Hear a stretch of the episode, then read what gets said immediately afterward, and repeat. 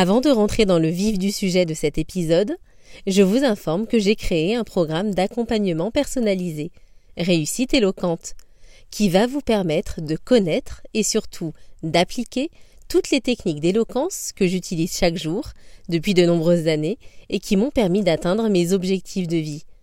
Ce programme comprend des vidéos en ligne et un accompagnement de deux heures, lors duquel je vais tout faire pour vous permettre à votre tour d'atteindre votre réussite. Pour en savoir plus, cliquez sur le lien dans la description.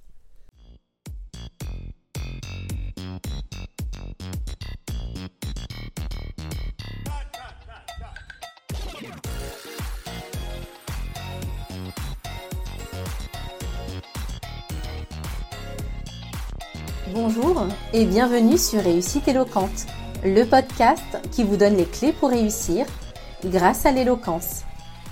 Je suis Sabrina Gatteni, avocate et formatrice en prise de parole en public impactante.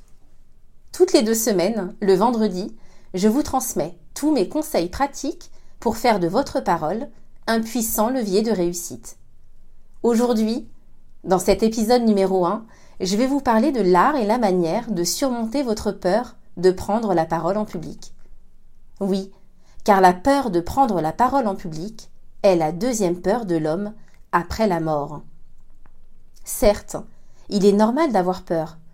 Il s'agit d'une réaction humaine, car notre cerveau perçoit naturellement la prise de parole en public comme un danger. Mais là où cette peur pose problème, c'est lorsqu'elle vous tétanise, au point que vous renonciez à prendre la parole en public pour atteindre vos objectifs de vie. Par peur du regard de l'autre, par peur d'échouer, vous vous empêchez en réalité de réussir. Aujourd'hui, je vais vous transmettre 5 clés pour dépasser votre peur de prendre la parole en public. Tout d'abord, soyez convaincu de votre légitimité à intervenir à l'oral. Avant donc de prendre la parole, la seule idée que vous devez avoir en tête est que votre voix mérite d'être entendue. Quel que soit votre âge, votre situation professionnelle ou familiale, vous avez une expérience de vie, une expertise qui mérite d'être partagée avec votre public. Vous êtes légitime à apporter de la valeur à votre audience. Soyez-en sûr, car vous êtes unique. D'ailleurs, dites-vous bien que si votre public prend le temps d'être face à vous le jour J, c'est qu'il estime que vous êtes à votre place. Pensez-vous réellement qu'un employeur va prendre le temps d'accueillir un candidat à l'embauche? Au cours d'un entretien s'il considère que ce dernier n'a pas la moindre chance d'intégrer son entreprise? Bien sûr que non. Pour ma part, je prends la parole à travers ce podcast car je me considère légitime à vous former à l'éloquence. En ma qualité d'avocat et de formatrice à la prise de parole en public impactante. Faites donc de même et soyez convaincus de la valeur que vous apportez aux autres. Soyez enthousiaste face à votre public. Sachez que l'objectif de toute prise de parole en public est de créer une relation de confiance avec vos interlocuteurs. Par exemple, si vous êtes entrepreneur, l'objectif est de créer ce lien de confiance avec vos clients, vos partenaires. Si vous êtes salarié, avec votre employeur, et les autres collaborateurs de l'entreprise. Pour créer cette confiance, il vous faut montrer que vous avez confiance en vous. Sachez que votre public perçoit la manière dont vous vous percevez vous-même. Faites-vous donc confiance pour que votre public vous accorde la sienne en retour. Pour cela, soyez optimiste. Imprégnez-vous de pensées positives avant d'intervenir à l'oral. Rappelez-vous par exemple d'un beau moment de réussite que vous avez vécu. Vous verrez qu'immédiatement, votre état d'esprit changera. Apprenez à connaître votre public. Au moment de préparer votre discours, posez-vous la question de savoir qui composera votre public. Quelle est la situation professionnelle des personnes qui seront en face de vous? Quels sont leurs centres d'intérêt? Leurs préoccupations du moment?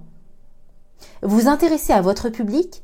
Va naturellement vous conduire à présenter les arguments qui feront mouche à l'oreille de votre public. Une proximité s'installera naturellement. Car dites-vous que seul sera conquis le public qui se sentira compris.